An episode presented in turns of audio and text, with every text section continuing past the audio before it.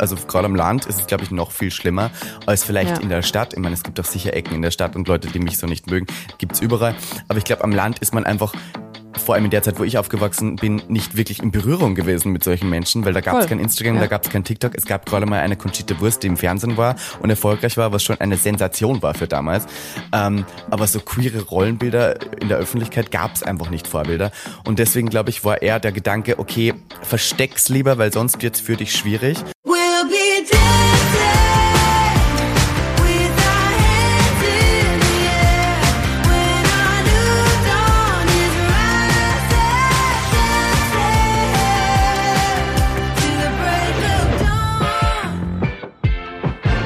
ist nicht nur Glamour, Glitzer und Drama. Ich würde fast sagen, es ist irgendwas zwischen Rebellion und Revolution. Dazu und noch über vieles mehr spreche ich heute mit der Berliner Drag-Künstlerin, Podcasterin und Party-Queen Miss Ivanka T. Hallo! Grüß dich. Hey. Mein Gott, Ricarda, Hallöchen. Gute Anmoderation, sage ich dir direkt. Du hast richtig viele Claims direkt da reingehauen, die wir zu besprechen wissen. Die Latte hängt hoch, im wahrsten Sinne des Wortes heute. ähm, wie willst du angesprochen werden? Miss Ivanka? Ivanka, um, ähm, Miss? Schau, ich bin jetzt so frech und ich komme aus Österreich und habe gelernt, wir geben uns gern selber unsere Titel. Deswegen heiße ich äh, Ikone, Legende und Sensation Miss Ivanka T. Das ist jetzt das also Branding kur geworden. Kurz und knackig, würde ich sagen. Kurz und knackig. Absolut. Jeder weiß Bescheid sofort, deswegen ja.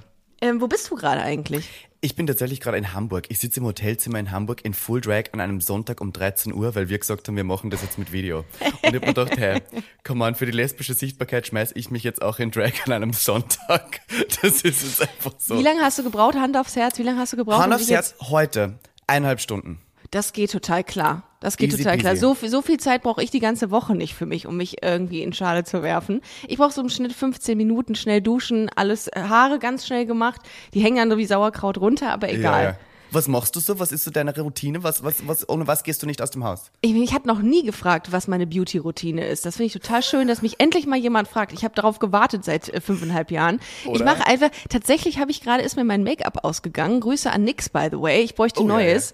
Ja, ja. Ähm, Und ich habe mir heute einfach nur einen Abdeckstift unter die Augen gemacht, verreibt das so ein bisschen mit Fingern, ja, darf man ja eigentlich auch mit nicht. Fingern, ja, ja. Und ähm, und macht ähm, äh, wie heißt das äh, ähm, hier Brush, nee, wie heißt das für die Mascara, äh, Mascara, Mascara, richtig, Mascara. genau, mhm, genau. Gottes das war's, das war's. Also so sehe ich zumindest, das schaffe ich zumindest, nicht krank auszusehen. Ich sehe nämlich immer sehr, sehr mitgenommen aus, wenn ich nichts an Make-up mache. Äh, insofern, ähm, ich glaube, dass das ist wirklich, also ich werde daran zugrunde gehen, wenn ich jeden Tag mit mit einer filigranen Art und Weise äh, ja. mir irgendwie so einen Lidstrich machen müsste. Da würde ich total irre werden. Das kann ich noch nicht mal. Das ist Malen nach Zahlen, kann ich ja noch nicht mal. Wie soll Aber ich das denn?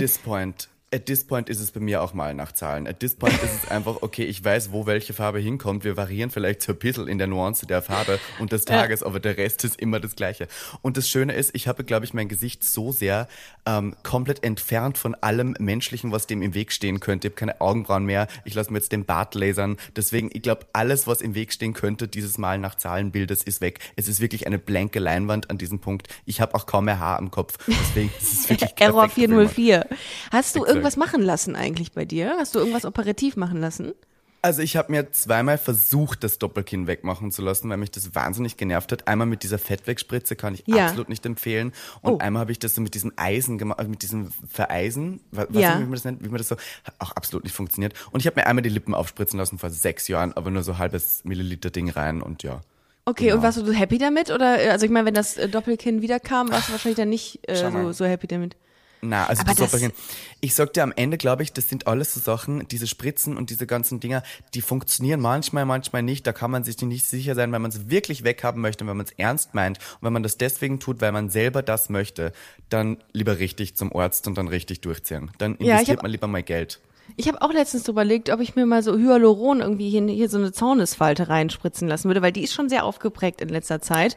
Aber ich glaube, so, so grundsätzlich würde ich nichts an mir machen lassen, weil ich hatte da, ich habe ja viel zu viel Angst vor irgendwie äh, Skalpellen ja, und, ähm, ja. und Blut und so. Aber vielleicht, so mit 70 würde ich mir vielleicht nochmal die Titten straffen lassen. Ja, mein Gott, wenn du das fühlst, do ja, it, sicher. ganz ehrlich. Herr Hammer. ja, und ehe die, ehe die irgendwie so zum Schal werden im Winter, dass ich mir die über den, über die, über den Hals, über die Schultern werfen kann, würde ich die schon lieber machen lassen. Also nur fürs Gefühl dann einfach. Ich als naja. eine Person, die nicht sonderlich viel Erfahrung mit Brüsten hat, kann dir sagen, ich bin mir sicher, Brüste sind äh, schön, egal wie sie sind. Und wenn du sie einfach über den, über den Hals hast, werfen möchtest, ist es auch ein guter Moment. Du, Aber du hast deinen Text gelernt. Du hast deinen Text gelernt, definitiv. Naja. Ähm, naja. Als, Vielleicht an, der, an, an dieser Stelle eine kleine Einstiegsanekdote zu uns beiden. Wir sind ähm, mhm.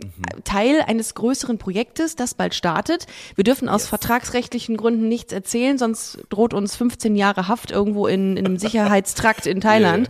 Yeah. Yeah. Äh, Fußwesseln aus Eisen und weiß ich nicht, eine Schüssel Reis pro Tag. Egal. Aber wir haben uns da kennengelernt innerhalb dieses Projektes. Wir haben uns jetzt vor kurzem in Wien getroffen und das hat total Spaß gemacht. Und da yeah. haben wir uns gedacht, ey, komm, dann machen wir mal eine Podcast-Folge zusammen. Und ähm, ich finde, finde ganz, ganz toll, was du machst, uh, by the way. Dankeschön. Du, ähm, du bist Teil eines, eines Podcasts-Duos. Yes. Ähm, Gag der Podcast. Meintet ihr eigentlich ja. Gaga der Podcast oder äh, habt Nein. ihr einfach äh, wirklich tatsächlich Gag der Podcast? Ich muss dich direkt fragen, wie vertraut bist du mit Drag-Sprache? Darum habe ich dich eingeladen. Ich möchte dazulernen, sagen wir okay, so. Okay, gut. Gut. Naja, es, es gibt so dieses amerikanische Gag im Sinne von Gagging, die Kurzform. Und Gagging ist ja diese, dieses Gasping nach Air, dieses, weißt du, wenn du so, oder wenn du so begeistert Ach. bist, dass du keine Luft mehr kriegst, Gag. Ja, und ja. wenn irgendwas so wahnsinnig extremst ähm, beweihräuchernd für deine Seele ist, wenn du was wahnsinnig toll findest, wenn du was so explosiv gut aussehen findest, dann sagst du Gag, weil dir die Luft wegbleibt, so toll ist das. Gag. Und dann dachte ich so, bei uns ist manchmal so, wir erzählen schon so Anekdoten, wo vielen Leuten wahrscheinlich die Luft wegbleibt, aus verschiedensten Gründen. Und habe ich gesagt, Gag. It's a gag. Oh. Und im, dass es im Deutschen nebenbei auch noch die Kurzform vom Witz ist, ist natürlich auch ein netter Side-Fact. Aber am Schluss ist es einfach Drag-Language. Und früher habe ich dieses Wort voll oft benutzt, aber ich finde, Drag-Sprache wird jetzt inflationär so oft benutzt, auch von Leuten, die absolut keine Ahnung davon haben. Ich meine, Slay ist jetzt eines der Vorschläge fürs Jugendwort des Jahres, wo ich mir denke, how did this happen? Seit wann ja. sind jetzt die, ja. die heterosexuellen Jugendlichen so an queerer, Jugend, äh, queerer Drag-Kultur interessiert, dass sie die Wörter nehmen? Ist das für dich eher eine Bedrohung oder findest du es gut? Ich glaube, ähm, wenn was Mainstream wird, ist es nie was Schlechtes, wenn aber auch im Sinn bleibt, woher diese Sachen kommen. Ja. Und ich glaube, dass diese Leute, die das Slay jetzt benutzen, letztens war ich mit den Elevator Boys in Los Angeles und da hat ah. jemand, äh, da hat jemand meine, meinen Look, also Bene hat meinen Look angeschaut und hat gesagt, der Look ist ein richtiger Slay und dann habe ich geschrien. Ich war so, what the fuck, warum sagt mir jetzt der Elevator Boy, dass ich ein Slay bin? Das fand ich so skurril in dem Moment. aber dann dachte ich wieder, hoffentlich weiß er, dass das so ein bisschen Drag-Lingo ist und dass es ein bisschen ja. einfach queer ist. Und wann die das wissen, dass das daher kommt, dann bin ich total fein damit. Aber, Aber wenn wissen das so die das? komplett, ja, das ist halt das Ding. Ich glaube weiß man halt nicht. Ich, ich hätte es nicht gewusst. Ich hätte es nicht gewusst, tatsächlich. Was ist noch Drag-Sprache? Slay? Was also haben wir Drag, noch? Drag ist ja, na, Drag ist ja super amerikanisch mittlerweile. Du sagst ja sowas wie Slay, du sagst sowas wie Sis, du sagst sowas wie, ähm, der Death Drop ist sehr dragig oder du sagst ähm, ähm, Living oder du sagst Tea oder Shade oder Gag oder ähm, was nicht sowas wie Slater House Down Boots. Ich wissen auch, ist Drag, ist die Kurzform ein Akronym und heißt Dressed as a Girl, oder? Ja, du kannst sagen dressed as a guy oder girl, das ist dann, das G steht ja dann für alles, aber ich glaube ursprünglich kommt's ja, soweit ich das jetzt richtig äh, gehört habe, aus dem ähm, Theater, wo man früher ähm, aus einer misogynen Art und Weise Frauen nicht erlaubt hat, auf der Bühne zu stehen und dann neben den Rollen, wo ein, ein Mann das übernehmen musste, gestand Drag-Rolle. Also ein Mann, der sich als Frau verkleidet. Und es ist ja ganz witzig, dass wir das jetzt so komplett weit weg von diesem Misogynen äh, rausgeholt haben und jetzt als eine Kunstform für alle darstellen, wo man Geschlechterrollen komplett aufbricht und drauf mhm. scheißt. Ähm, wie, wie war das? Du bist in Österreich aufgewachsen. Oh ja. Ähm, in einem kleinen Dorf. Das äh, hat, mhm. ähm, hat mir ein Vögelchen gezwitschert. Ähm, wie war das für dich eigentlich? Also wann, ähm, wie, wie war deine Kindheit und wie, äh, wie, an welchem Punkt hast du gemerkt, okay, Drag ist irgendwie mein Ding oder zumindest irgendwie Crossdressing ist irgendwie mein Ding. Mhm. Wann, wie, wie bist du aufgewachsen? Äh, ich glaube immer, dass das Ding war, bis zu einem gewissen Alter war ich komplett frei in dem, wie ich war und habe auch nie darüber nachgedacht. Und ich glaube, mhm. andere Leute haben vielleicht darüber nachgedacht, aber niemand hat mir gesagt, was ich zu tun habe oder zu lassen.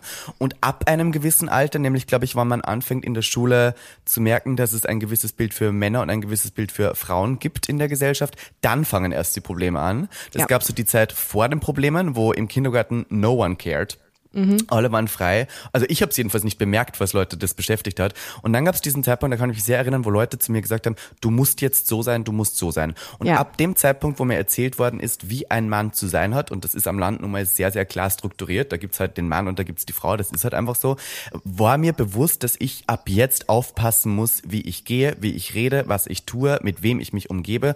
Und mir war bewusst, dass ich zwei Optionen habe. Entweder ich ähm, werde von Leuten dafür gehänselt, wer ich wirklich bin und habe eine Horrorzeit und das ist leider so traurig, wie es bei mir halt damals war. Ich glaube, mittlerweile ist es zum Glück anders. Oder ich versuche die Zeit so gut wie möglich zu verstecken und äh, gehe zum Militär, wo ich dann auch war, äh, mache männliche Dinge, gehe zu den Pfadfindern, zur Freiwilligen Feuerwehr, zur Blasmusik und mache halt diesen ganzen Bums mit mhm. und versuche meine Allies zu finden. Und die habe ich zum Glück gefunden. Auch wenn es Allies im Sinne waren von, die wussten jetzt nicht offiziell, dass ich schwul war, weil man, ich glaube, es war kein großes Geheimnis.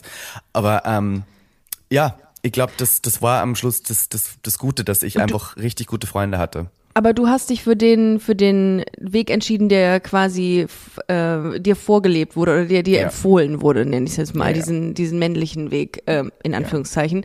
Ähm, was würdest du sagen? Was hat das mit dir gemacht? Ich meine, irgendwie haben wir alle, die Teil die Teil der LGBT-Community sind oder äh, die ähm, queer sind, haben wir alle irgendwie viel krasser an sich selbst gezweifelt. Ne? Wir haben mhm. alle irgendwie uns viel mehr hinterfragt als viele andere Menschen, die jetzt ein heterosexuelles Leben führen.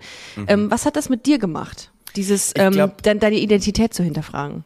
Ich glaube, es gab mehrere Dinge in meinem Leben, die mich sehr geprägt haben. Einerseits kann ich mich sehr erinnern und ich glaube, er hat es auch nicht böse gemeint. Ich zitiere es trotzdem immer gerne. Mein Vater hat mal zu mir in Hamburg lustigerweise gesagt, Niklas, und ich glaube, da war ich 13, 12, da wusste ich noch nicht, dass ich schwul bin, da wusste ich nicht, was schwul wirklich bedeutet. Da mhm. hat er mhm. zu mir gesagt, wenn du schwul sein musst, dann sei wenigstens nicht so tuckig.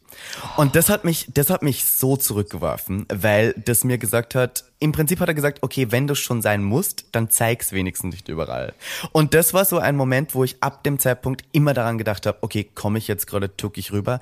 Darf ich schwul sein, aber oh, nur ja, dann, weil man es okay. mir nicht anmerkt? Und dann fängst du an, die ganze Zeit an deinem Charakter zu zweifeln und daran zu zweifeln, dass es gewisse erlaubte Schwule gibt und gewisse unerlaubte Schwule. Und mm, das mhm, hat sich auch, im, auch in meiner Zeit in Österreich, als ich offen schwul gelebt habe, sehr durchgezogen. Weil ich war für die Gesellschaft zu schwul, ich war für die Schwulen zu feminin. Und dann war es immer so Abstufungen, weißt Boah, du? Und das hat dann. ja, es hat, glaube ich, einfach Berlin gebraucht. Das klingt ja. jetzt blöd, aber es gibt. Lustigerweise habe ich so eine ähnliche Anekdote. Mir wurde gesagt, ich würde das nicht erzählen mit dem lesbisch sein, öffentlich. Mhm. Du willst ja noch einen guten Job haben später. Ja, ja. Da habe ich noch gedacht, okay, also, was das bedeutet, wenn ich das sage, dass es negative Konsequenzen hat oder dass es, ja. dass es einen Einfluss auf meine Zukunft hat. Und das Aber ist ja du, schon krass. Hast du manchmal das Gefühl, ich, ich kenne jetzt sehr viele Lesben, die öfters sowas hören wie, die sind zu feminin für eine Lesbe? Mhm, also du das, das zum ist, Beispiel auch manchmal? Das, das habe ich auch tatsächlich. Bei mir haben, mir haben Leute gesagt, du kannst doch gar nicht lesbisch sein, du hast ja. doch lange Haare und du magst mhm. doch, du hast doch, deine Nägel sind doch lackiert, was ist da denn los? Also ja. befindest du dich zu in der Krise, entscheid dich mal. So. Ja, und dann dachte ich so, hä, warum? Also, ja. so, aber das, aber an diesem Punkt kommst du ja erst gar nicht, dass du Sachen hinterfragst, sondern du gehst erstmal davon aus, okay, ich kann mhm. das nicht machen. Lesbisch sein oder äh, schwul sein bedeutet tuckig. Oder ja. lesbisch sein bedeutet, äh, ich muss in einem Flanellhemd einen Reifen wechseln die ganze Zeit. So, ja. Auch und wenn ich denk, mir die Vorstellung, dich im Flanellhemd, während du Reifen wechselst, ist schon eine ziemlich das, das gut. Sieht, das, ich dir, das, das sieht gut aus. Nur, dass der Reifen dann nicht dran ist, dass du dann keinen, keinen Meter hey, mehr fahren Gott. kannst damit. Nee, aber ähm, und das ist so krass, ne? Das sind diese diese vorgeprägten, diese Bilder, die äh, die existieren gesellschaftlich und dass man ja. die hinterfragt. Da kam ich auch erst sehr sehr spät äh, dahinter.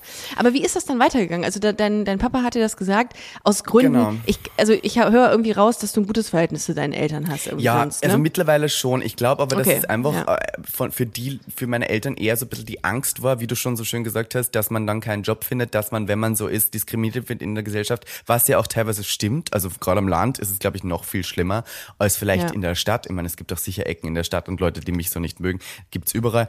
Aber ich glaube, am Land ist man einfach vor allem in der Zeit, wo ich aufgewachsen bin, nicht wirklich in Berührung gewesen mit solchen Menschen, weil da gab es kein Instagram, ja. da gab es kein TikTok. Es gab gerade mal eine Conchita Wurst, die im Fernsehen war und erfolgreich war, was schon eine Sensation war für damals. Ähm, aber so queere Rollenbilder in der Öffentlichkeit gab es einfach nicht Vorbilder. Und deswegen, glaube ich, war eher der Gedanke, okay, versteck's lieber, weil sonst wird's für dich schwierig.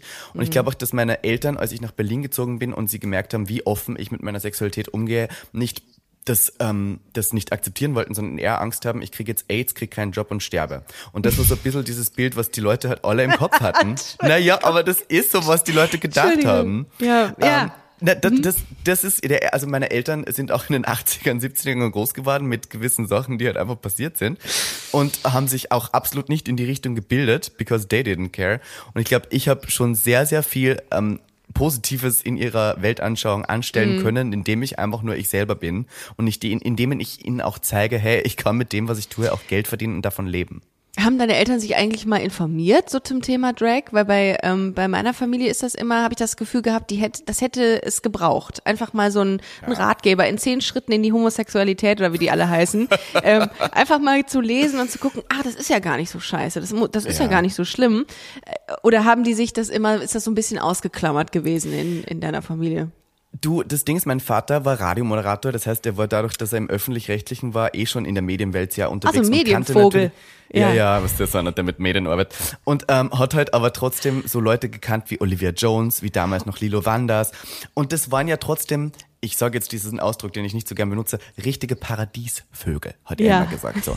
Und der fand es richtig toll, aber auch nur, weil die halt einfach ja. extrem bekannt waren, extrem mhm. erfolgreich, entertaining. Aber wenn du dir das dann für dein Kind vorstellst, ist es ja schon nochmal was anderes. Und das hat er mich ganz auch andere Nummer. sehr spüren lassen, eine, ja. Eine ganz andere Nummer. Ah, okay, das heißt, er hatte äh, per se jetzt nicht diesen, diesen, ähm, diese internalisierte Homonegativität, äh, sondern äh, es war halt das eigene Kind und man hat sich. Genau. Ja, aber ich, glaub, ich verstehe ich glaub, den Gedanken. Ich verstehe den den Gedanken ich auch. Das habe ich, ich weil auch. es ist es ist etwas, was vielleicht gesellschaftlich irgendwie beäugt wurde stärker früher und du bist mhm. auch aus der Norm gefallen. Ja. Ähm, es ist etwas, was du irgendwie erklären und einordnen musstest früher. Heute ist das ja nochmal eine andere Geschichte. Und natürlich macht man sich Gedanken als Eltern äh, um das eigene Kind. Aber ich, ja, am Ende des glaub, Tages, das, das, will man dann am Ende. Das Wichtigste voll. für sein Kind ist, dass es dem gut geht. Und wenn man das Richtig. Gefühl hat, es gibt hier was, was im Raum steht, was dem Kind theoretisch Leid zuführen könnte, was ja. es ja auch tut, Plot Twist.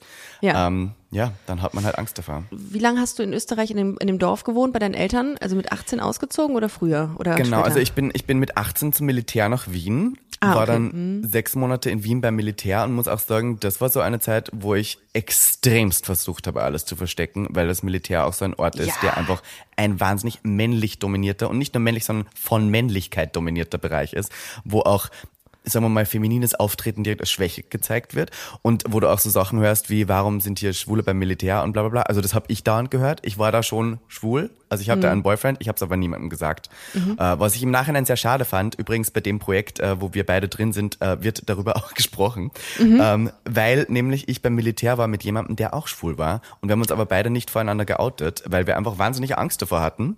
Ähm, und im Nachhinein finde ich es richtig schade, weil ich glaube, man, man hat es so gemerkt, man hat sich aber nicht getraut auszusprechen, weil man dachte, um Gottes Willen, da gibt's ja schon noch die Option, dass es dann nicht so ist. Und dann stell dir vor, dann hast du es ja gesagt und, dann, und wir hatten nie den Mut, das zu sagen. Und am mhm. Ende fand ich es richtig, richtig schade, weil man so ja. viel ja. schöner und eine angenehmere Zeit gehabt hätte, weil man nicht ja. immer diese ganze Angst hätte. Ja, und es hätte einem ja Halt und Stabilität während der Zeit auch gegeben irgendwie. Ne? Was waren? Hattest du so, ähm, hattest du so Techniken, wie du was versteckst vor den anderen? Also glaub, ähm, wie du dann, dann ähm, wie du deine, äh, deine Homosexualität vor anderen irgendwie verbergen hättest? Ja, weißt du, was witzig ist? Ich glaube, was bei mir sehr hilft, ist Dialekt. Ähm, ich hab, desto heftiger ich Dialekt geredet habe, desto mehr dachte ich, ich wirke heterosexuell. Ich weiß nicht warum, aber das ist so. Ja, ich hab, bin ja so ein bisschen, was der, ich bin ja Bauer. Ich komme wirklich vom Land neben dem Bauernhof. Ah, und mein Dialekt okay. ist ja eigentlich richtig, richtig tief. Und wenn du richtig heftigen Dialekt redest, in meinem Kopf hört sich das sofort äußerst heterosexuell an. Ich weiß nicht warum. Aber das hat für mich dann so, so einen straight Touch. Und deswegen kaum war ich irgendwie so in einem Bereich, wo ich das verstecken musste, wo auf einmal der Bauer da. Und dann habe ich halt so geredet und dann war ich, was der, dann hat es keiner mehr gemerkt. Ja, und dann, dann rede ich Dialekt. Ja. Krass. Ja, für mich war das Hochdeutsche damals das, das, dieses echauffierte, wienerische, ja. dieses schicke, war sofort mhm. irgendwie so ein Verdachtsmoment von schwul. Und dann war so eine Hattest du zu dem Zeitpunkt, als du beim Militär warst, schon ähm, äh, schon schon das Bedürfnis, Drag zu machen, dich in Drag äh, anzuziehen oder Nein. Drag zu performen? Boah, Drag war eigentlich für mich immer so total, das klingt jetzt blöd, aber so richtig abstoßend im Sinne von, mhm. ähm, würde ich nie machen. Aber glaube ich auch, weil in, da war innerlich so ein bisschen die, die internalisierte Homophobie, wo ich dachte, okay, wenn ich das noch mache, das ist zu viel. Ohne das, Witz, das haben ganz viele ähm, Menschen der queeren Community haben eine internalisierte Homo-Negativität oder Homophobie. Ja. Und, äh, also das ist so, also so konträr, so, so paradox eigentlich. Man hat das so gelernt. Du, ja, ja, immer klar. wenn ich jemanden, wenn ich jemanden mit, äh, mit lackierten Fingernägeln gesehen habe, habe ich zu meinem Boyfriend damals gesagt, das finde ich jetzt aber nicht schön, das ist mir zu viel, das finde ich, weißt du, weil, weil ich, weil ich eigentlich innerlich eifersüchtig war, dass ich mich nicht traue, das zu machen. Und dann war ich so, okay, ich rede mir jetzt so lange ein, dass das zu schwul ist, dass das nicht akzeptiert wird, mhm. um mir selber damit zu sagen, hey, dann da musst du es ja eh nicht machen. Aber wenn ich eigentlich gewusst hätte, hey, du möchtest es einfach nur selber machen und hast Angst davor und deswegen tust du so, als ob du es blöd findest. Ich glaube, das ist bei sehr vielen homophoben Menschen auch so, dass sie internalisierte Homophobie haben, weil sie an sich vielleicht sogar selber ein Fünkchen Homoerotik ja. in sich tragen und dann Angst ja. davor haben, das zuzulassen. Ja, Putting ich it auch. out there. Putting it out there. Glaube ich ähm, auch. Naja, Drag kam dann mit mir, weil ich war ähm, also mein Ex-Freund und ich, wir wohnen immer noch zusammen, wir verstehen uns immer noch herrlich, ähm, der war ein richtig großer RuPaul's Drag Race-Fan und das ist so diese klassische Historie von, gut, es gab Drag Race, es ist irgendwie so nach Deutschland geschwappt, das war noch die Zeit, wo es nur in Amerika war. Und er hat dann immer Lust gehabt, das zu starten, aber er ähm, ist einfach ein super introvertierter, schüchterner Mensch und ich glaube, Drag ist einfach sowas, wo man so ein bisschen eine Extrovertiertheit mitbringen muss, um einfach mal rauszugehen. Ähm, es gibt einem natürlich auch viel Power, wenn man es mal macht. Es gibt einfach ganz viel Confidence, wenn Leute dir sagen, dass du gut aussiehst. Ähm, aber er hat immer Angst davor gehabt und irgendwann habe ich gesagt, weißt du was, Leon, ich mach's auch, wir machen es gemeinsam und dann sind wir ein Drag-Couple geworden. Ach krass, okay. Das war, war das komisch in dem Moment, als du das erste Mal dich im Spiegel angeguckt hast und gesehen hast, okay, das ist, das ist deine, das ist jetzt Miss Ivanka T? ja, es war vor allem, also wenn ich mir die Bilder ansehe, habe ich schon, also ich meine, ich hätte mich nicht in den Club reingelassen, ich sag dir, bis also, Na, und es war so, für mich war das auch nicht unbedingt das Ziel, einfach gut auszusehen oder es, es gab kein Ziel, Hauptsache ich schmink mal, mach mal irgendwas ins Gesicht und gib ihm damit die Möglichkeit, dahin zu gehen. Also ich hatte nie ja. wirklich den Anspruch, gut auszusehen, was man auch sehr sieht. Mittlerweile, Drag hat sich ja so verändert. Drag ist ja mittlerweile vom Anspruch her ganz ein anderer. Die 18-Jährigen schauen aus wie die größten Divas, die sind gepainted, das ist ein Wahnsinn. Die haben alle Drag, das kostet tausende von Euros. Ich frage mich überall, wo die das Geld her haben, weil ich mit 18 war ein armer, armer Mensch, der nach Berlin gekommen ist und dann irgendwie in einem Kino erstmal dreieinhalb Jahre gearbeitet hat, um irgendwie Geld zu verdienen. Ja. Und die alle schauen mit 18 aus wie gemesselt ich verstehe auch nicht. Der Anspruch ist einfach ein anderer geworden. Und damals mhm. war der Anspruch Hauptsache, du hast irgendwas am Kopf, hast irgendwas auf den Wimpern, dass die ein bisschen größer ausschauen, gehst in den Club und trinkst da einen Schnaps mit die Leute, das Spaß haben. Ja, ich, ich weiß auch noch, als ich das erste Mal so mit Drag-KünstlerInnen in Kontakt gekommen bin, da habe ich, ähm, also ich verbinde mit Drag immer eine sehr krasse Spitzzüngigkeit und ja. ähm, eine, auch eine, eine leichte Boshaftigkeit. Man wird ja, ja. so, also es ist immer sehr, ähm, ein schwarzer Humor, würde ich fast sagen. Und ich habe ein Doch. bisschen Schiss. Ich habe immer das Gefühl, okay, die gehen, lassen mich jetzt richtig hochgehen hier, die Drags. Ähm, und äh, naja. lustigerweise habe ich mal auf einem Festival, da war ich, ähm, da gab, sind ein paar Drag Queens aufgetreten und der Ton ist schon ein sehr anderer, muss man sagen. Ja. Also das, da ja. geht schon hart zu. Oh doch, ähm, auf jeden Fall. Und ich glaube, das liegt auch daran, dass wir einfach wissen, dass wir, wir sind verkleidete, meistens Männer in Frauenkleidung. Wir sind schon genug gequält von dieser Gesellschaft. Dann können wir auch wirklich alles raushauen. Das ja, ist also, ist auch egal. Ich bin, bin schon wirklich ganz unten teilweise, weil ich mir denke, was ich schwitze in Kostümen, wie ich dann irgendwo vor Leuten vor einem, ja, also muss ja um hin. zwei Uhr nachts, da muss man irgendwie. Und ich, und ich finde es immer ganz witzig, das Gefühl zu haben von, man ist einer Drag Queen nicht unbedingt böse. Es kommt, ich meine, es gibt auch Grenzen. Ich finde auch Drag darf nicht alles, sag ich dir, wie es ist. Es gibt auch Leute, wo ich sage, okay, Kinder, das ist so eine Grenze, da hört der Spaß auf. Aber was ich am mhm. meisten liebe, ist in Drag zum Beispiel, also es kommen immer sehr viele Heteros zu meinen Shows, was ich immer toll finde. Die würde ich mir aber auch rauspicken. Die würde ich aber mir auch die rauspicken. Fresse ich, die fresse ich immer. Das finde ja. ich so toll. War dann ja. irgendwie so, letztes Mal bei meiner Show war so ein, ein, ein Ire und der war straight und ich frage immer, na, sind heute Heteros auch anwesend? Und dann ganz schüchtern heben die so die Hand. Und dann bin ich so, und seid ihr auch Allies? Und die wissen teilweise nicht, was das Wort Ally heißt und sagen einfach nein. Und dann bin ich, dann, dann habe ich sie. Dann habe ich sie aber gefressen. Und dann, dann kommst du mal auf die Bühne bitte. Ja. Und dann, und dann kann man die grillen. Mhm. Letztes Mal, letztes Mal bei meiner Show, ähm, mitten währenddessen hat, ähm, hat eine Mutter ihren Sohn angerufen und äh, dann habe ich auf der Bühne die Mutter zurückgerufen mit Mikrofon. Und dann habe ich aber die richtig durchgenommen. Das war aber so lustig. Aber es ist herrlich. So gut. Ich glaube, was Drag soll und auch muss, ist irgendwo Leuten das Gefühl zu geben, dass alles egal ist dass ja. wir uns nicht zu ernst nehmen sollten, dass wir Geschlechterrollen nicht zu ernst nehmen sollten, die Gesellschaft nicht zu ernst nehmen sollten und vor allem auch uns selbst nicht. Und ich glaube, das ist in Zeiten wie diesen sehr wichtig. Aber würdest du sagen, dass, ähm, dass es einen großen Unterschied zwischen deinem, äh, zu, zu deiner Persönlichkeit und Miss Ivanka T gibt? Ähm, Ich glaube, Miss Ivanka T ist schon viel frecher, darf auch so ein bisschen mehr und ähm, ist einfach auch viel mutiger. Also das ist halt einfach so. Also weil ich das Gefühl habe, dass ich ja nicht ich selbst bin in dem Moment, sondern ein Charakterverkörperer. Vor allem visuell gesehen ist ja Ivanka eher so ein bisschen vom Look her so ein bisschen frecher, ein bisschen böse, ein bisschen sexy. Und für mich war auch Ivanka so ein bisschen der Sexkatalysator. Das klingt so blöd. Es war jetzt nicht Sex vom körperlichen her. Ja. Aber ich habe mich als Niklas nie wirklich sexy gefühlt. Sag ich so, wie es ist. Ich bin aufgewachsen in einer Generation von Schwulen, wo es darum ging, ähm, wie muskulös ist man, welchen Body Mass Index hat man und wie groß ist man und wie groß ist dein Dick. So diese mhm, Dinger waren mhm. wichtig. Und darauf wurde man reduziert. Äh, ich kann dir sagen, ich hatte immer schon eine schlechte Ernährung. Sport war nie so meins. Ich rauche wahnsinnig viel, deswegen bin ich nicht groß gewachsen und mein Dick ist jetzt auch nicht XXL. Von daher da bin ich durchgefallen äh, und habe dann gedacht, okay, ähm, für mich gibt's keinen Platz in dieser Community und habe mich nie sonderlich gut aussehend gefühlt. Äh, dann habe ich auch noch die Augenbrauen verloren für Travestie, deswegen da war auch vorbei.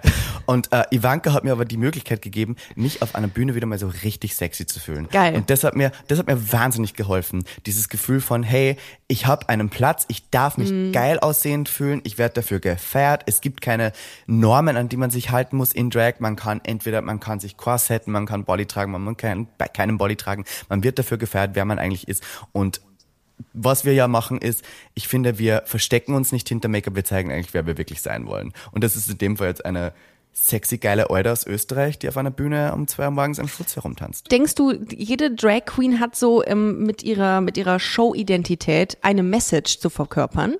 Das habe ich mich nämlich letztes Mal gefragt, ob es, ob es hinter ihm Miss Ivanka T oder äh, wie äh, Pam Penko gibt es noch mhm. oder ähm, äh, wen haben wir noch? Äh, ähm, naja, oh, ganz viele. Jetzt kommt ja auch Drag Race Germany, kommt jetzt raus, Barbie ja, genau. Breakout.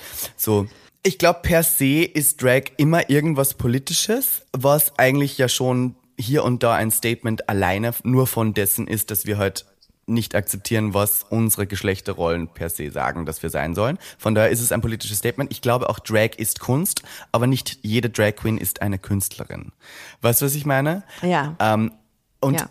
Drag ist für äh, also ich sage auch gerne auf Englisch, Drag is for everybody, yeah. but not everybody belongs on a stage. Ja. Ähm, okay. Das ist, es gibt schon so diese Grenzen. Ich finde, manchmal ist Drag sehr, sehr generic im mhm. Sinne von, wir setzen uns eine Brücke auf und das war's. Und das hat auch seine Daseinsberechtigung, aber hat das jetzt gleichzeitig auch eine Message oder hat es auch irgendwie was, was ich damit ähm, in die Welt hinaus ähm, bringen möchte, um anderen Leuten das Gefühl zu geben, dass sie willkommen sind? Nein, nicht immer. Ich glaube, Ivanka ist schon so ein Charakter, die immer gern mitschwingen lässt, hey, wann ich vom Land kommend auf einer Bühne um zwei Uhr nachts in Berlin stehen kann, ähm, mit meiner Historie von wo ich her bin und dann so weiter, du dann das könnt auch. das auch. Ja. Exactly. Okay, krass. Das ja. ist geil. Das ist schon, okay. Also das finde ich jetzt und Thema Viva la Diva, also wo man jetzt sagt, äh, yes. das geht ja jetzt natürlich auch äh, Richtung ähm, Mainstream auch natürlich, ähm, dass das, das, das jetzt auch so von so Privatsendern aufgegriffen wird, das Thema. Yeah. Und es auch RuPaul's Drag Race, du hast es gerade schon mhm. gesagt, da gibt's jetzt ähm, bei Paramount äh, wird das jetzt ausgestrahlt. Also genau, man, man merkt schon, dass Drag-KünstlerInnen äh, oder Drag ähm, irgendwie schon auch jetzt groß wird. Also es ist jetzt, äh, ja, und es, es ist, ist an der Munde. Es ist witzig, äh, es ist witzig, gerade in welchem Zeitpunkt das passiert, nämlich in einem Zeitpunkt, wo auch gleichzeitig der Hass gegenüber Drag mhm. sehr groß wird. Also ich, ich weiß nicht, warum das jetzt auf einmal wieder so ein Riesenthema geworden ist, weil wir hatten Zeiten, da war das einfach nur Entertainment, Spaß und lustig. Mhm. Und jetzt kaum ich glaube, das hat so was damit zu tun, dass die Rechten langsam, die, die, Themen gehen den Rechten so ein bisschen aus. Und man sucht jetzt händeringend nach einem neuen Feindbild. Und es ist natürlich einfach, auf jetzt Drag Queens zu gehen, weil ja. wir sind, also, wie ich schon ja. gesagt habe, wir sind Clowns. Wir sind was sollen wir viel ausrichten gegenüber einem ja, rechten Haufen? Das fällt, I can't do much. Da fällt mir in diesem Zug, in diesem Zuge fällt mir die diese Sache ein. Ähm, deine Kollegin Vicky Voyage wurde ja zum zu mhm. Beginn der diesjährigen Pride Season mit etwas konfrontiert, was komplett durch die Presse ging. Es gab eine Vorlesung für Kinder in München. Yeah.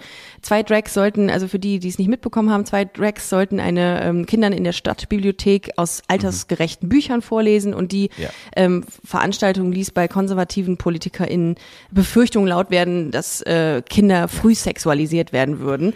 Ähm, und ja. äh, CSU, Teile der CSU, Freie Wähler und auch der AfD mhm. forderten ein Verbot dieser Veranstaltung. In den ja, Büchern ja. ging es überhaupt nicht um Sexualität, sondern um Selbstbestimmung, ähm, das Aufbrechen von Rollenklischees etc. Was hat das mit dir gemacht, dieser, äh, dieses ganze um, ähm, Thema? Na, das Witzige ist, das ist ja jetzt überall in Europa. Das ist ja jetzt nicht nur in München passiert, das war auch in Wien und in Wien war es, glaube ich, noch extremer, weil mhm. da hat äh, eine Gruppe von Leuten die Bibliothek zugemauert am Tag, wo das passieren hätte sollen. Mit Backsteinen. Also richtig so zugemauert.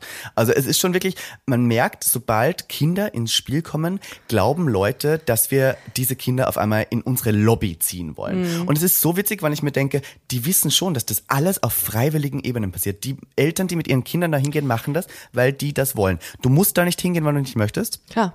Und ich sage euch gerne als Tipp, ähm, wenn es um Frühsexualisierung von Kindern geht, ich wurde mein ganzes Leben lang mit Heterosexualität bombardiert. Ich mhm. bin aufgewachsen mit Sätzen Stimmt. wie ähm, jungen Mädchen wurde dauernd gesagt, du musst das und das können, dass du früher später mal einen Mann kriegst. Jungen ja. Männern wurde die ganze Zeit gesagt, ey, diese Titten, schau dir das mal an, wie geil, bla bla bla. Und ich bin trotzdem nicht hetero geworden. Also ich glaube, so kann man ja. das, also, ja. also ist nicht passiert. Ja. Und wenn man jetzt sagt, wenn wir die Kinder mit äh, Drag bombardieren, werden sie durchaus schwul, das stimmt nicht. Wir oh. geben ihnen nur die Option, so dass es gedacht. okay ist, so zu sein. Ja. Und dann denke ich mir so, wenn ich damals die Möglichkeit gehabt hätte, sowas zu sehen, oder jedenfalls die Option, dass ich dass mir erzählt worden wäre, es ist okay, so zu sein, hätte ich mir viel, viel Leid erspart. Und ich glaube, das ist der Sinn und Zweck dahinter. Ja, die Option, da sagst du was ganz, ganz Richtiges, dass, ähm, ja. dass es das gibt. Ich finde, das ist wichtig, dass man das als Eltern auch ähm, als Option anzeigt und sagt, ey, guck mal, du brauchst doch gar keine Angst vor zu haben oder äh, eingeschüchtert ja. sein. Das hast, diese Möglichkeit besteht. Du musst nicht mit diesen Barbies spielen.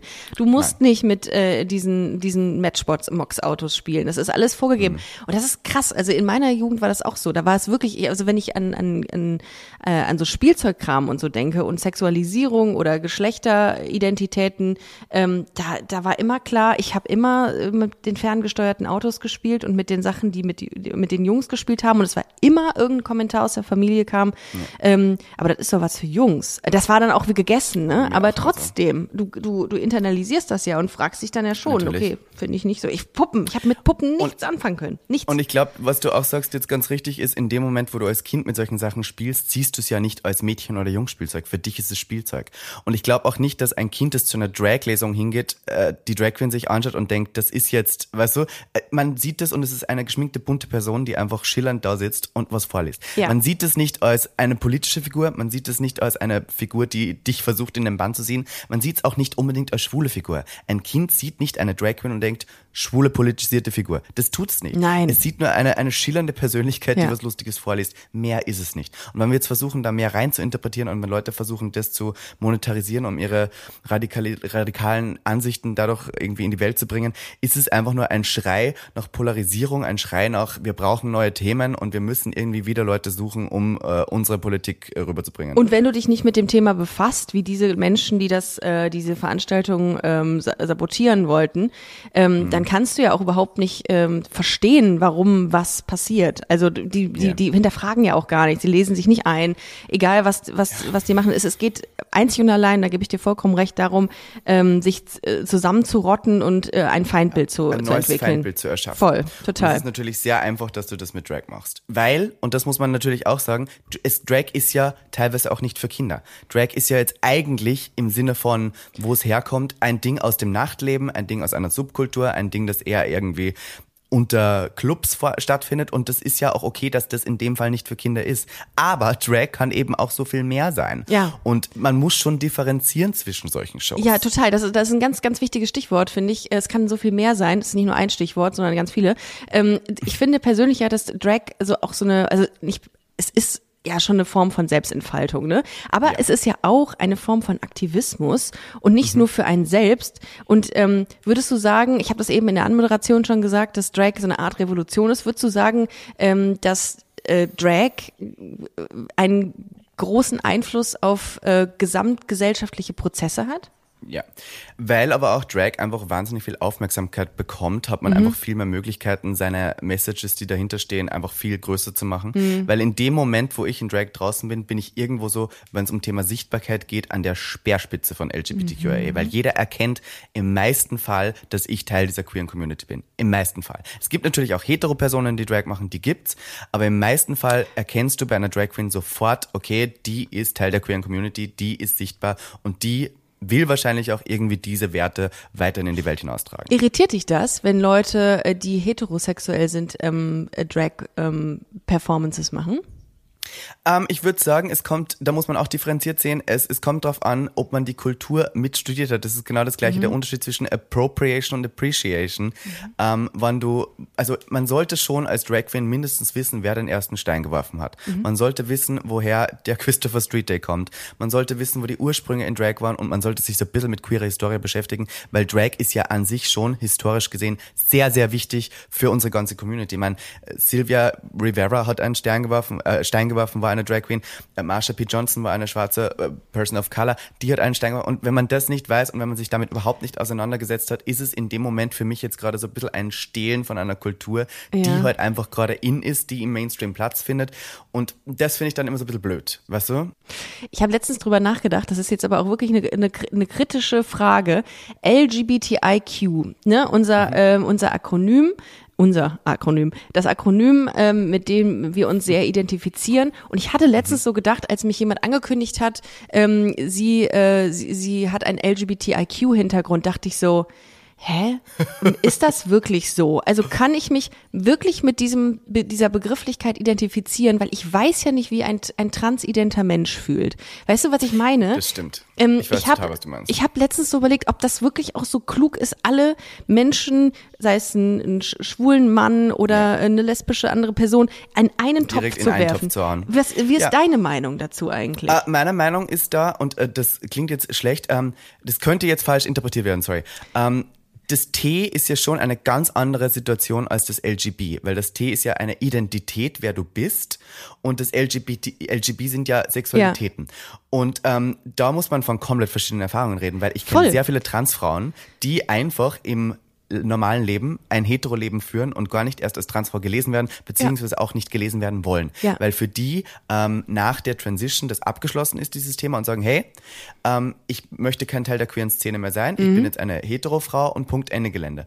Und da muss man schon differenzieren von diesen Erlebnissen ähm, und auch von diesen Personen, die da halt einfach drin sind. Genau. Und ich finde es auch okay, wann gewisse Leute sagen, sie sehen sich da in dieser Community einfach nicht mehr drin weil sie einfach mit der Transition abgeschlossen haben, Punkt, Ende Gelände aus. Voll. Und ich, äh, diese, diese, dieses Gefühl oder dieses Hinterfragen, das habe ich jetzt schon ganz lange, dass ich irgendwie denke, ja. vielleicht müsste man da noch mal irgendwie ein bisschen ähm, kritischer hinterfragen, ob das wirklich so klug ja. ist, Identitäten, Sexualität in einen Topf zu werfen. Auch, ich glaube auch, dass die bisexuelle Identität eine ganz andere ist als zum Beispiel eine schwul-lesbische. Ja, glaube ich nämlich weißt auch. Also und darum, äh, ich meine, queer, wie, wie bezeichnest du dich? Ich, ich bezeichne mich als schwulen, schwulen Cis-Mann, mhm. würde ich jetzt so sagen. Mhm. Ich, ich hatte mal eine Zeit in meinem Leben, da habe ich mich als non-binär identifiziert, ähm, habe aber dann festgestellt, also es war circa ein Jahr lang und habe aber dann danach festgestellt, dass das für mich eher von außen kam, also im Sinne von, dass Leute zu mir gesagt haben, hey, ähm, du kannst doch kein Mann sein, so wie du bist. Und dadurch habe ich gedacht, okay, wenn ich das nicht sein kann, wo passe ich dann rein? Dann habe ich von Normin ja gehört und dachte so, okay, dann bin ich das. Ah, das war mehr so dieses, da wurde ich so ein bisschen reingedrängt und habe aber dann für mich gemerkt, hey, das passt irgendwie nicht zu mir, das ist doch nicht, wie ich mich fühle. Ich bin halt einfach ein Mann und ich finde es auch okay, dass Männer so sein dürfen wie ich. Ja, und das hab, ist es hab halt. Das ein bisschen für mich reclaimed. Ja, in dem Moment, weil ich mir nicht sagen lassen wollte, du kannst kein Mann sein, so wie du bist. Und habe gemerkt, dass ich Männlichkeit für mich einfach komplett neu definiere. Das musst und du dir deswegen, auch mal überlegen, dass da jemand sich anmaßt, jemandem zu sagen, so kannst du kein Mann sein. Ja, wer, ja aber wer, das, damit, wer, damit, bin ich Hat das Gott, hat dir das Gott gesagt oder wer? Also der ja, frage ich mich, Gott das sagt, selbst der. Was wird die wissen? Aber das frage ich mich auch wirklich, wer sich ja. das rausnimmt manchmal. Also es gibt ja so Leute, ne, die, die, die von zwölf bis Mittag denken und auch wirklich irgendwas, äh, und da fällt mir auch gar nichts mehr zu ein dann in dem Moment, dass man es einfach dann so stehen lässt, weil es so dumm ist. Und das Ding ist, ich meine, wo, wo, wo das anfängt, ist ja auch schon total banal. Kaum nimmst du Hautcreme, bist du für manche Leute schon kein Mann mehr. Es gibt jetzt mittlerweile ähm, Make-up ja. für Männer, beziehungsweise Skincare für Männer, die heißt Warpaint, nur um dem Mann zu suggerieren, dass er nicht weniger männlich ist, wenn er sie benutzt. Wir haben es extra umgetauft. Warpaint. Warpaint? Damit wir es ein bisschen mit Krieg verbinden, was männlich ist, dass sich Männer nicht darin schlecht fühlen. Ist ein genialer Marketing-Schachzug, weil wir alle wissen, dass Männer dann nicht das Gefühl haben, sich zu femininisieren und ihre Kategorie ändern zu zu müssen, um trotzdem gesunde Haut zu Klar. haben. Was ist das Problem dabei? Aber das war, das war schon zu viel. Ja. Und wenn ich mir immer denke, Leute, die sowas sagen wie Nagellack ist für Schwule, wenn ich mir denke, also ein bisschen Farbe auf den Spitzen deiner Finger macht dich homosexuell, dann würde ich mal darüber nachdenken. Dann ja. würde ich mal wirklich darüber nachdenken, wie sicher oh. du in deiner Sexualität bist. Und tschüss. Ja, es gibt tatsächlich einen Werkzeugkoffer, der rosa angemalt ist für Frauen, damit äh, damit es für Frauen mehr Spaß macht, handwerkliche gestört, Tätigkeiten äh, zu machen. Also wann ich mir das geil, oder? Also auch so also es gibt so Kategorien, wo ich mir denke, warum? Also Tee für Frauen. Tee für Frauen ja. habe ich vor einiger Zeit noch im, äh, im DM gesehen. Äh, ein Tee ja, für Frauen. Weil der, der, der ich verstehe das nicht. Also wo ist denn der Unterschied? Ähm, Periodenprodukten oder was ist da jetzt der Unterschied? Nach Küche. Nach, Küche. nach, nach Herd. Nach Herd schmeckt der. Ja, also da ja. denkst du dir auch so, was, was weißt ist denn mit euch falsch einfach? habe ich, glaube ich, Aber gesagt, ich, mir, ich bin an dem Punkt angelangt, wo mir alles scheißegal ist. Und deswegen, ich meine, Drag, Drag war so liberating. Ja. Drag hat dir das Gefühl gegeben von, du kannst jetzt alles machen. Ich trage Rock, ich trage nicht Rock, mir ist es scheißegal. Das Gute ist, mein Steuerberater denkt noch immer sehr im binären System, was ein Mann darf. Deswegen kann ich alle Frauenkleidung abschreiben, weil er sagt, das ist ja eh für deinen Beruf. Und ich sage so, ja, ja, als ob ich das im wahren Leben tragen würde. Meine Steuerberaterin sagt mir immer, Frau Hofmann, machen Sie eigentlich noch was anderes als Essen gehen und Taxi fahren? mein also, Gott, ähm, das fühle ich. Der aber. ist auch alles egal das inzwischen. Naja, aber ich finde das total toll, was für eine Haltung du zu den Themen hast. Und ich, ich bin auch richtig, richtig stolz, Teil dieses Projektes, äh, über das wir immer noch nicht reden dürfen, äh, zu sein mit dir, weil das ganz, ganz, äh, ganz, ganz inspirierend ist, wie du ähm, auf die LGBTIQ Plus Community guckst. Und ich finde das ähm, mega toll, was aus dir geworden ist, oh. seitdem du aufgewachsen äh, bist in einem kleinen österreichischen Dorf, was, was dir wahrscheinlich, ähm, ja, wahrscheinlich Viele sehr schwer Steine gefallen ist. Hat. Ähm, wie sieht's aus? Was, was kann man jetzt von dir äh, noch in den nächsten Monaten sehen, hören? Ähm, bist du auf Tour oder machst du irgendwas? Du hast ja auch ich eine eigene Partyreihe. Ich gehe nächstes Jahr tatsächlich auf Tour äh, mit unserem Gag. Ähm, das kann ich jetzt hier schon mal schauen, was raushauen. Aber was ich auch noch sagen möchte ist, äh, weil du das so schön gesagt hast, die LGBTQ-Community, ich bin ein Kind der Community. Und das möchte ich euch nochmal ganz groß sagen. Ich bin ein Kind des erst dann herausgefunden hat, wer er ist, in dem Moment, wo, ich sage jetzt mal er, wo er in diesen Clubs zu Hause war. Und deswegen möchte ich euch da draußen sagen, wie wichtig diese Safe Spaces für ganz, ja. ganz viele Leute sind. Voll. Und ich weiß, wie privilegiert ich bin, dass ich in einer Stadt wie Berlin wohne und das immer vor meiner Haustüre habe. Und ich weiß, dass viele Leute das nicht haben. Und gerade an meine Landkinder da draußen, kommt nach Berlin ins Aber Fahren. du sorgst, du sorgst ja auch dafür, dass es diese Safer Spaces gibt, indem du ja. Partys veranstaltest. Femtop ja. heißt die, ne? Die Party. Meine Party heißt Femtop im Schwutz. Da mache ich sowas, das nennt sich Super Sissy Smackdown. Das ist ein Drag-Wettbewerb für Newcomer Drag Queens, ähm, auch im Schwutz in der Pepsi Boston Bar. Dann ähm, mache ich Public Viewings von unter anderem Drag Race Germany mit der guten Bambi Mercury gemeinsam jeden Dienstag. Dann habe ich jeden Donnerstag meine Bambi Mercury. gemacht. Grüße. Yes. Ich, lieb, ich liebe Schwester. sie. Ich liebe sie einfach. Großartig. Ey, Ganz liebe Grüße. Yes. Also schön, dass, dass ihr beide in Duo was zusammen macht, finde ich sehr, ähm, ja. sehr konsequent. Und das muss man auch noch sagen, Drag is Family. Mhm. Drag ist die Familie, die du vielleicht zu Hause nicht hattest, die einfach weiß, wie es dir geht, auch wenn sie dich ähm, nicht kennt. Die schaut dich an. Wenn eine Drag Queen dich anschaut und du bist auch eine Drag Queen und ihr redet nicht mal, wisst ihr schon automatisch, ihr hattet wahrscheinlich die gleichen Erfahrungen im Leben. Ihr müsst gar nicht darüber reden und ihr versteht euch. Ich glaube, das ist auch ein bisschen bei Lesben so. Ich glaube, man, ja. das ist so eine nonverbale Kommunikation, wenn man sich im Supermarkt sieht. Man guckt eine Sekunde länger, dann weiß man, diese Person da vorne, die ist lesbisch, die ist queer, die ist gay, die will es muss man gar nicht viel reden, das ist nee, klar. Genau. Das ist dir so, Aber ja, es ist wirklich wissen. so, eigentlich, ne? So, ja. Jetzt habe ich so, äh, wo du es gerade sagst, habe ich mich schon gerade ein bisschen, äh, habe ich mich so dran erinnert. Das ist oft so, dass man ähm, eine andere Verbindung zu, also ohne dass man viel gesprochen hat, zu ja. Menschen der ähm, der queeren Community hat. Also irgendwie, das ist, da Direkt. ist irgendwie so ein Band, so, ein, so eine Verbundenheit. Ich sag immer gern, Pride-Paraden sind die einzigen Orte, wo man weiß, es sind Tausende von Leuten auf der Straße, bei denen man nicht erklären muss, warum man so ist, wie man ist, und man wird einfach so akzeptiert. Und das ist doch wunderschön. Schade, dass die Pride-Zeit jetzt vorbei ist eigentlich, aber ja. Eigentlich ist Pride, für uns ist Pride einfach das ganze Jahr über, dadurch, dass wir so viel machen. So. Und das sollte auch äh, bei allen anderen äh, irgendwie du. ankommen. Aber bei vielen ja, ist es halt ja. nicht der Fall, ne? Da ist es, mh, mm, Ende Juli ja. ist es vorbei, dann müssen wir wieder du. in unsere alten Jobs. Dann werden die Sticker von den ganzen Einkaufsläden äh, gerissen, gerissen und dann, ja, tschüss. Aber, aber wir zwei als Berufshomosexuelle sind wir tatsächlich das ganze Jahr über dabei. ja, ja, im Einsatz. Im Einsatz für die Community. Für euch da draußen. Für euch. Ähm, meine Liebe, es war großartig mit dir. Ich äh, freue mich auf alles, was kommt und äh, ihr solltet euch auch freuen, denn äh, wie gesagt, dieses Projekt, was wir jetzt bald machen, das wird bald, ähm, das startet und es ist gut yes. geworden. Das macht Bock. Ich auch. Und wir sehen uns in Berlin. Im, wir sehen uns in Berlin. Mitte, Mitte September. Und dann, äh, und dann können wir euch auch noch ein bisschen äh, was dazu erzählen zu dem Projekt und es, äh, es lohnt sich auf jeden Fall. Auf jeden Fall. Ivanka, vielen, vielen Dank für deine Zeit. Ich drücke dich virtu virtuell. Ich dich auch, Bussi. Und es war toll. Und äh, wir äh, hören uns ganz bald wieder. Ihr Lieben, wenn ihr noch weitere Informationen äh, zu Ivanka, Miss Ivanka T haben wollt, dann äh, folgt ihr auf Instagram und uns könnt ihr mal äh, auch folgen. Oder ihr geht auf www.busen-freundin.de. In diesem Sinne habt noch eine schöne Woche. Ich wünsche euch was. Bussi Baba. Bussi und Baba. Tschüss. Das war Busenfreundin. Wenn ihr weitere Informationen wollt, dann slidet uns smooth in die DMs auf Instagram busenfreundin-podcast oder besucht unsere Webseite www.busen-freundin.de.